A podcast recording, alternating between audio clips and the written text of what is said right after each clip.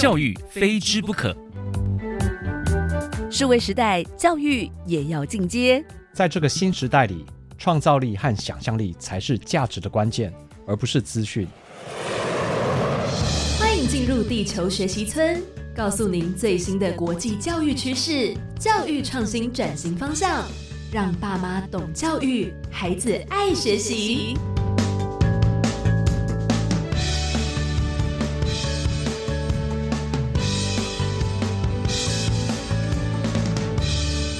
大家好，我是地球村的村民吴俊辉。大家今天的地球生活过得好吗？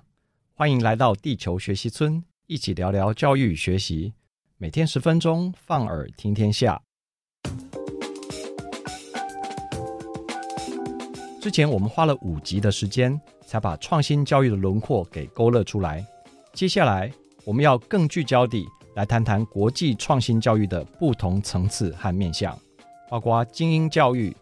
偏乡教育、科普教育、成人教育，还有所有家长都很关心的家庭教育、教改和留学。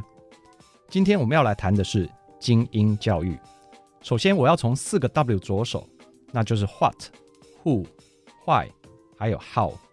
What 是在问什么是精英教育，Who 是在问谁才是精英，Why 是在问为什么我们需要精英教育，How 则是在问。如何找到精英？如何执行精英教育？所以，到底什么是精英教育呢？什么叫做 elite education？其实，精英教育就是将社会中部分的教育资源集中，来培植社会中资质较好的人，让他们在未来真的能够成为精英，以对社会做出贡献。这听起来似乎有点不公平，这也是为什么我们稍后要来谈谈 why。但在这里，我们要注意，它和精英主义不同。精英主义比较像是寡头主义的一种，主张一个政体、一个社会的发展应该由少数具备知识、财富和地位的人来主导决定。这个我们之后再谈。接着，Who 的关键来了，到底谁才是那群资质较好、所谓的精英呢？我们是要用智力测验来决定吗？还是用学业表现？还是用品德表现？其实人的资质不可能用二分法。分为聪明的人和不聪明的人，就像财富一样，你没有办法定出一个金额说，财产超过这个金额的人就是有钱人，低于他的就不是。更何况，人类的能力是多元的，你很难定出一个统一的指标来做评断。因此，我认为所谓的精英，应该就是那些能让社会进步、国力强盛的人。这就是为什么在欧美的先进国家中，例如美国和英国。都有实施高科技人才优先移民政策，这也是为什么所有的先进国家都会把所谓的人才流失当作是一个重要的议题来看。然而，社会上的精英人才，因为各自的智能发展速率不同，所以不可能从小就被发掘出来。也就是说，传统的智力测验基本上是无法把这群人从小就找出来。这也是我们今天最后要谈的议题。接下来要问的是 Why。我们为什么需要精英教育呢？道理很简单，设想如果我们不和世界往来，那么全国人民全都笨在一起，顶多是一起吃苦而已，并不会有严重的后果。但事实是，我们都生活在地球村里，近代科技更是快速地拉近彼此的距离，甚至打破疆界的藩篱。因此，如果我们自己不去拔尖，不训练好自己的顶尖人才，那么我们终将被现代科技所抛弃。甚至被现代科技所霸凌，所以我们需要有自己的精英。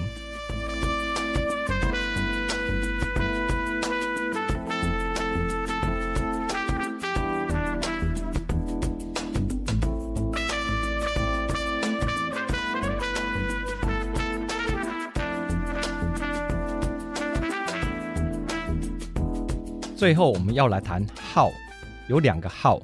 一个是如何找出可能的精英，接着则是如何培养他们成为真正的精英。在传统上，我们都听过资优班，主要是从小以智力测验的方式来发掘。我小学曾经是台中师专附小的资优班学生，但升上台中市居仁国中时就考不上他的资优班了，甚至因为智力测验的分数太低，差点就进了放牛班。那时我很挫折，觉得自己是不是变笨了？之后，我的智力测验就一直考不好，但也渐渐不太在乎了。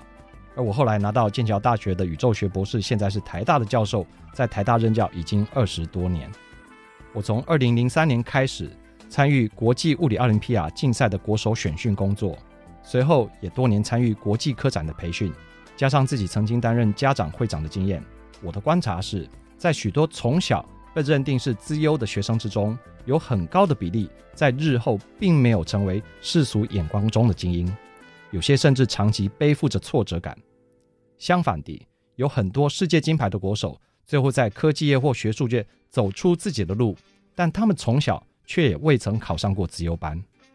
因此，综合这些经验来看，我得到两点结论：第一，精英的寻觅应该要采多元的方式来进行，要从不同的年龄层中，以各种不同的方式持续去发掘。除了传统的纸笔测验外，更可以由实作的现场去鉴定。第二，在挑选出精英后，应该要先灌输正确的观念，让他们自觉是一群肩负有更大社会责任的人，而不是一群可以免费获得比别人更多教育资源的人。这或许是我们资优教育的文化中可以再加强的一块，因为我认为天资是否聪颖，有很大一部分是先天的，而当我们先天就拿得比别人多时，我们就要有心理准备，要在未来对社会付出更多才对。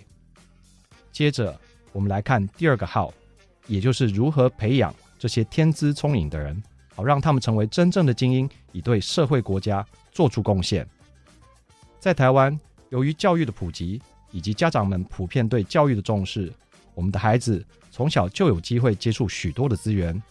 然而，在我们的文化中，能够肯定孩子们的关键指标，似乎都是在十八岁之前，例如是否能够考上第一志愿，是否能够考上自优班或科学班，是否能在科学类的竞赛中获奖，这些都是十八岁之前的事情。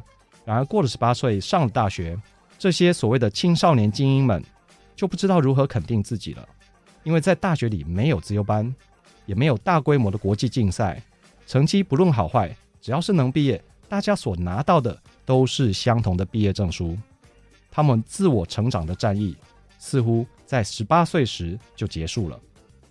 反观欧美国家，他们的家长、老师和学童普遍都不重视中学阶段的竞赛，但他们很重视是否能够上好大学，因为只有进入好大学，才能获得好的教育资源。所以对他们来说，他们的国际战役大多是在十八岁才开始。在创新教育中，他们的中学阶段比较注重我们之前所谈过的政治素养、社会素养、文化素养和金融素养等等，这是一种全民的教育，以至于他们在中学阶段的学科表现可能远远不及台湾的学生。但是在大学阶段，他们将资源投注在自己的顶尖大学上，以让他们的青年精英可以大步向前，迅速超越我们的精英学生。也就是说，欧美强国的精英教育。大多是把重点放在高等教育上，也就是在大学阶段才以高强度的方式训练精英，提供他们最好的资源。在台湾，我们几乎已经把资优体系和精英教育画上等号，而我们的家长和学童又常把资优当作是一种个人成就，而忘了那其实是一份社会责任。而我们的青年精英在上了大学之后，也普遍只想休息，因为他们在十八岁之前。实在太累了，而且在十八岁之后，他们大多并没有继续受到像在中学阶段般的重视和栽培，因为我们的高教制度和社会文化经常会因为过度重视资源分配的公平性，而间接牺牲了大学阶段的精英教育。这是我们长期所背负的历史共业，也是值得我们深切检讨的地方。一个国家的强盛不能没有精英。您是精英吗？您的孩子是精英吗？如果是的话，那就负起社会责任吧，把自己的能力贡献给社会和国家。我是吴军辉，祝你有个愉快的一天，我们下次见。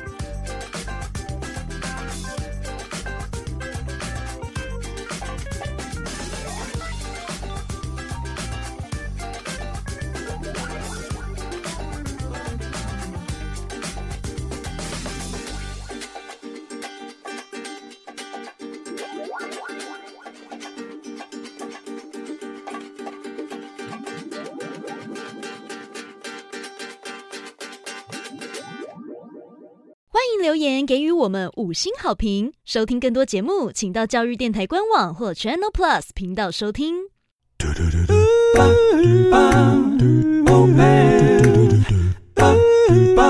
Open your mind, open your mind，就爱教育电台。